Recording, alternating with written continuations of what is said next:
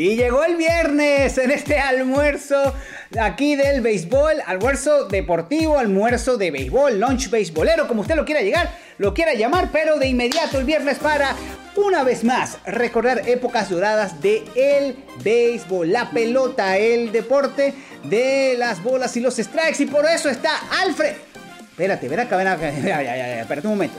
Es Alfred Álvarez, ahí esto lo estamos viendo en pantalla, pero esa camiseta que tú tienes es la de LeBron James, perdón, papá LeBron James del 2003. Papá LeBron, Octavio, el rey, su majestad, LeBron James, mi hermano. Esta es la camiseta que primero usó LeBron James en su primera temporada en la NBA. Cuando era un niñito y con 17 años llegó a demostrarnos que el tipo venía en serio, que iba a ser lo mejor que íbamos a ver desde Kobe Bryant y ante eso desde Michael Jordan. ¿Qué te parece? El tercer mejor anotador de la historia, eh, el papá de LeBron que de ahí salió, estaba todavía eh, dejando, eh, ¿cómo se llama? Sus amiguitos de St. Vincent, St. High, St. Mary's allá en, la escuela y todavía, wow, bueno hermano, ya ganaste el debate, no sé qué vayamos a, aquí premiar, pero realmente con esa camiseta, la gorrita la podemos obviar, ¿no? La gorrita del Miami Heat. O sea, te respeto, Octavio que esta fue tu ciudad, ese fue tu equipo que te acogió y te abrió los brazos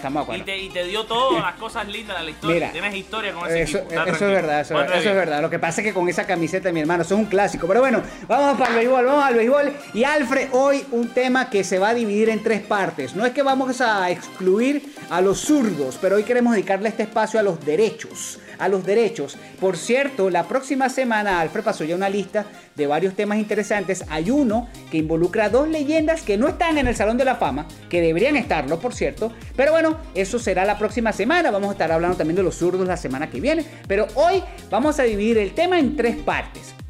Y son tres décadas. Sin rodeos de inmediato, Alfred para ti y para todos ustedes, pero quiero escuchar la opinión de Alfred Álvarez, el cirujano del béisbol. Para ti, cuando yo te digo bateador derecho de los años 90, ¿quién es tu favorito? Para ti, ¿quién fue el mejor bateador derecho de los años 90, la década de los 90? Fíjate, Octavio, me vienen muchos nombres a la mente porque hubo varios estelares, aunque me vienen, lo primero cuando dijiste bateador de los 90 me vinieron muchos nombres a la mente, casi todos zurdos. Fíjate, porque me vino a la mente que en Griffith, Barribón. Pero de los derechos, el primer nombre que me entra en la cabeza, no te va a gustar, Octavio, voy a serte sincero, no te va a gustar esto que te voy a decir. Pero el nombre que me viene es Alexander El Manuel Rodríguez Navarro, o sea, tan simple como eso. Bien, no, no, está bien, está bien. ¿Y cuándo fue que dio positivo? En el 2003, ¿no? 2003, 2004, sí. Exacto. Cuando, se, o sea que... cuando se fue a los Rangers de Texas. Ok, entonces válido lo que estás diciendo, porque entonces, vamos a decirlo, estaba puro, pues ahí en la, en la década de los 90, que eh, obviamente del 94 al 2000, por decirlo de esa manera, eh, reinó, bueno, para Alfred Álvarez, entonces es Alexander Emanuel Rodríguez Navarro, el falso dominicano, que, después que regresó se la, se la quiso de dominicano y que aprendió a hablar español, que todavía está aprendiendo.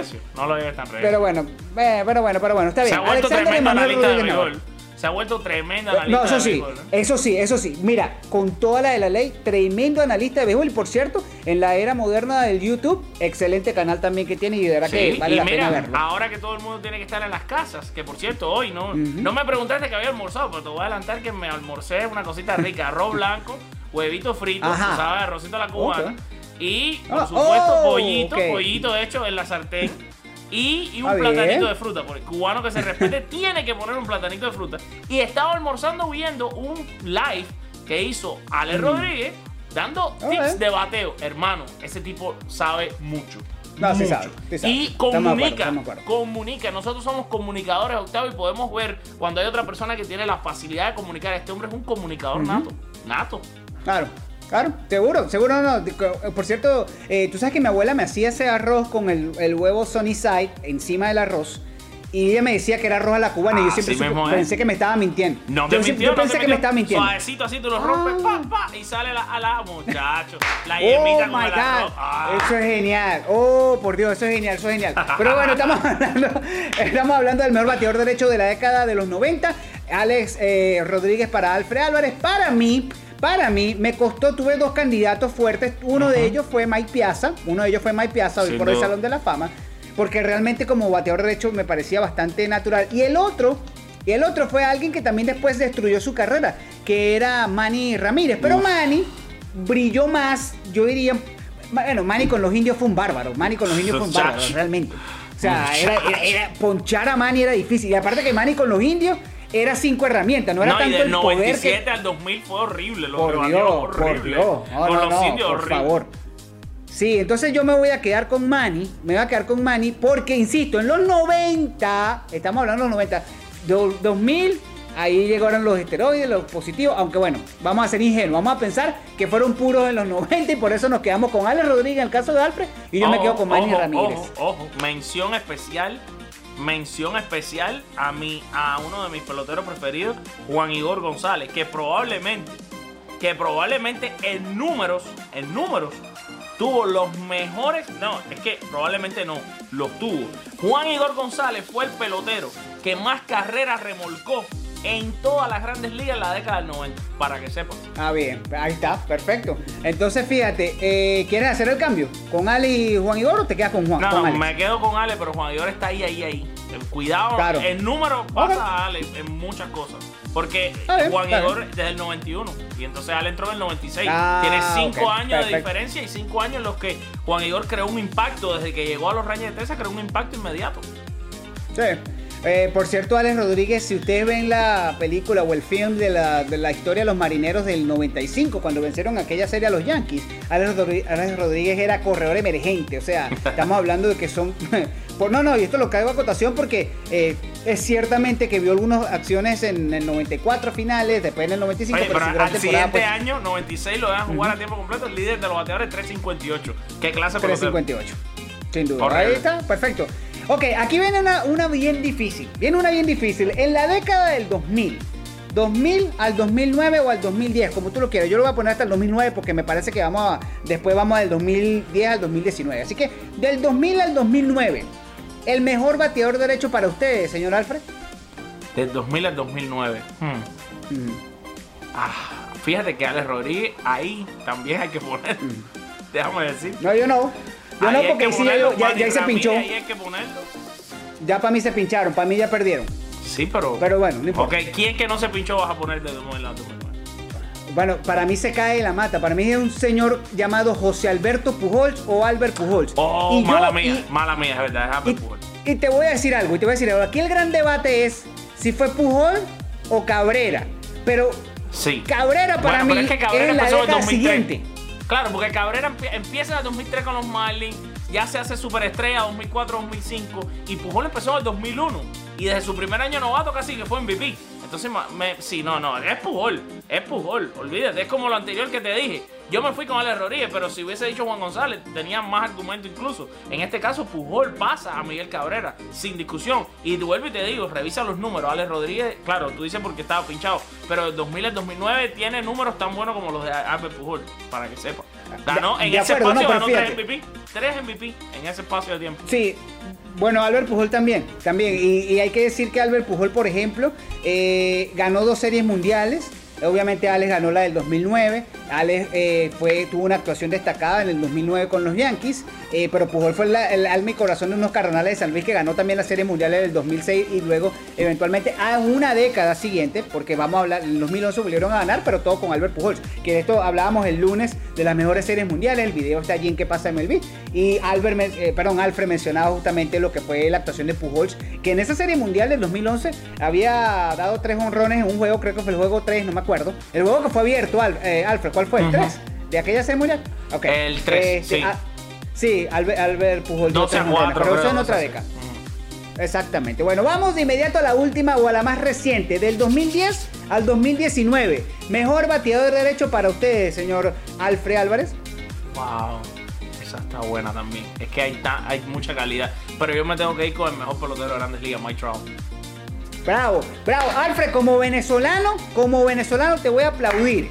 Y te voy a aplaudir porque está premiando la objetividad. No, no, no. Lo siento por mi hermano venezolano. No, ya, ya me están mandando los comentarios. Esto ya estoy preparado yo para, sé. Responder, para responder 10 horas en YouTube, pero no. Como ustedes ah, quieran. Este lo, es un trabajo que nosotros sabemos lo que hacemos cuando lo cogemos. De acuerdo, no, porque ya estoy viendo en los comentarios que Alex eh, perdón, que Miguel Cabrera la triple corona. Eh, señor, estamos de acuerdo, pero vamos a ver a Miguel Cabrera después del 2015 para en adelante. Mike Trout, desde novatito, desde novatito del 2012. Ya el tipo tenía números para ser MVP, terminó segundo en la votación. Y después fue otra vez segundo. Y después fue otra vez segundo. Hasta que después, porque se lesionó, creo que fue cuarto en una votación. O sea, Mike Trout revolucionó el béisbol desde su llegada. Y lo está revolucionando. Desde que llegó.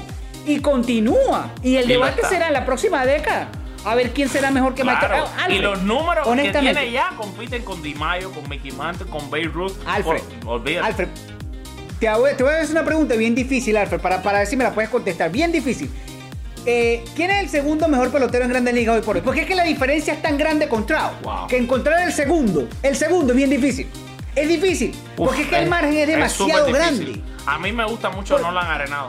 Vaya, ok, pero fíjate, pero ¿cuánto es el margen entre Arenado y Trout? Un o sea, es tan grande. Es, Exacto. es un poco. es, lo que te, es lo que te digo, o sea, para mí, y, yo entiendo que nos van a decir, ahora, ahora vamos a quedar como sabermétricos. No, señores, vamos a los honrones, vamos a las impulsadas, vamos al, promedio. Mike ¿Sabes qué pasa? Que, están callados, que por eso ni los números se ven. Exacto, exacto. Y eso es lo que pasa. un mercado muy difícil, Octavio. 10 de la noche. Sí. La mayoría de esos juegos son a las 10. Más de 100 juegos de Mike Trout en la temporada son después de las 10 de la noche. Eso significa que los fanáticos averajes tienden a ver a Mike Trout quizás en highlights. Ah, y si eres de algún equipo que juega en esa zona, entonces que lo puedes ver un poquito más. Pero se ve muy poco de Mike Trout. Además, la televisión nacional transmite muy poco los juegos de Los Ángeles. Por eso la gente no le viene Mike Trout a la mente. Y el béisbol necesita Trout en los playoffs. Lo necesita eventualmente lo va a tener. Mike Trout tiene que jugar en la postemporada. Mike Trout tiene que brillar en la postemporada. Es algo que el béisbol está pidiendo a gritos. Lo hace falta y yo creo que va a llegar ese momento. Alfred, tremenda manera de terminar entonces la semana. Tú y yo de acuerdo eh, en, varias de las décadas. Así que me encanta. La próxima semana ya cambias el cuarto y te vamos a esperar pues a ti y a todos los que se conectan, por supuesto. Alfred, eh, feliz fin de semana y nos vemos entonces el domingo en la semana de los bombarderos. Gracias, Octavio. Nada, invitando a todos nuestros seguidores de nuestro canal de YouTube que por favor nos regalen un me gusta, compartan este programa en sus redes sociales, recordándoles que regresamos el domingo a las 7 y 30 pm, como siempre su cita es con nosotros, para disfrutar del podcast oficial de los Yankees en español, la semana de los bombarderos. Y la próxima semana pues seguimos almorzando sabroso. Sigan tranquilitos en las casas, eh, manténganse adentro, cuiden a su familia, recuerden que todo esto va a pasar pronto y que va a haber béisbol. Y cuando haya béisbol lo vamos a gozar el doble, porque lo hemos extrañado tanto y hemos querido tanto y nos hemos, ah, dicen que uno no sabe lo que tiene hasta, hasta que lo pierde. Ahora sabemos lo importante que es el deporte y sobre todo el béisbol en nuestras vidas. Por ende, cuando regrese, vamos a tener una temporada fantástica. Y nosotros vamos a estar ahí para ustedes. Amén, así es, señores. Dios me lo bendiga. Feliz fin de semana. Un abrazo. Chao.